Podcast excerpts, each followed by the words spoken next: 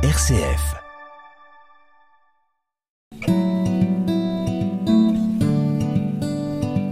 Aimez-vous les romans de Jane Austen? Appréciez-vous les romans policiers, les courses-poursuites à cheval, en bateau et en train? Si vous répondez oui à ces deux questions, vous devriez adorer La saison des disparus, un livre de Mathieu Sylvander qui conjugue admirablement ces deux atmosphères a priori si différentes.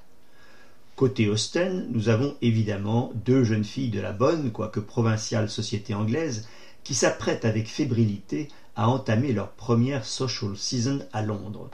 Cette season, cette saison particulière qui s'ajoute aux quatre que nous connaissons bien, est celle pendant laquelle l'Angleterre rassemble à Londres tout ce qu'elle compte de ladies et de gentlemen afin d'y renouer les liens tissés au cours des précédentes seasons.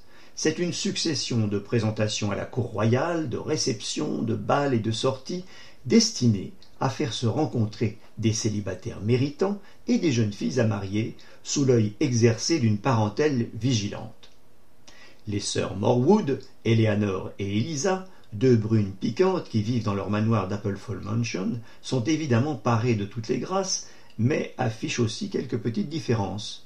Si Eleanor, à peine dix-huit ans, a appris le français, le piano et lu tout Jane Austen, sa mère ayant décidé qu'elle devait lui ressembler en tout point, Elisa, d'un an et demi sa casette, a été initiée par son père au calcul infinitésimal et fait preuve d'un débordement d'énergie que les mathématiques ne parviennent pas toujours à canaliser.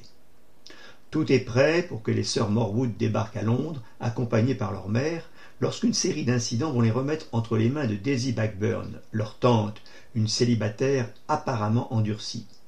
Mais l'histoire va démontrer le contraire, pour la plus grande liberté de ces deux nièces qui vont être lâchées dans Londres. Une fois à Londres, la Season semble répondre à tous les vœux des deux jeunes filles et l'accueil des époux Petticoat va leur fournir une base confortable pour leur raid sur le grand monde. Rapidement, des jeunes gens plus ou moins fortunés vont s'intéresser aux deux sœurs et tout serait allé de mieux en mieux si la curiosité d'Elisa ne s'était pas emparée d'un inquiétant fait divers. La disparition d'enfants dans plusieurs villes d'Europe. Y aurait-il sur le continent un ogre? Et si oui, pourquoi l'Angleterre serait-elle épargnée par lui? Lors d'une soirée donnée par la duchesse de Kenthenberland, qui est traditionnellement le clou de la saison, Elisa et Eleanor sont confrontées un mystérieux Valaque de Valachie, le comte Munt, qui offre à l'Assemblée un spectaculaire numéro de dressage d'abeilles. De mystérieux, ce comte doué de pouvoirs occultes va devenir inquiétant, jusqu'au moment où il enlève Eleanor pour forcer sa sœur Elisa à le suivre dans une entreprise utopique et terrifiante issue de son cerveau délirant. C'est alors que la saison se clôt brutalement pour les deux sœurs, l'une partant à la poursuite de l'autre jusqu'en France et bientôt en Valachie, accompagnée de trois fidèles, Victor, le journaliste français du Daily Morning, qui en pince pour Elisa, Mylord le costaud, riche, qui aime Eleanor et dont la disparition lui est insupportable, et Ben, l'ami d'enfance et de collège de celui-ci, qui se ferait tuer pour lui. Mathieu Sylvander a retrouvé la douce ironie souvent piquante, tout en sous-entendu, qui caractérise l'univers de Jane Austen, au point qu'on croirait parfois lire une traduction d'un roman anglais.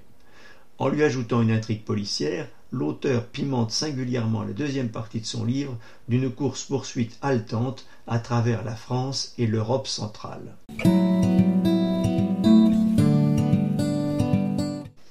Fall Mansion, Grantham, Lincolnshire, janvier 1878. Jeune fille, êtes-vous enfin prête? Eleanor, Elisa Nous arrivons, maman. Prête, Miss Morwood l'était. Des années qu'elle l'était, des années qu'elle attendait ce jour. Elle l'avait attendu, pour ainsi dire, toute sa vie. Janvier était rude sur l'Angleterre, en l'an de grâce 1878. Des vents hurlants venus du pôle avaient fait chuter le mercure jusqu'à des profondeurs historiques.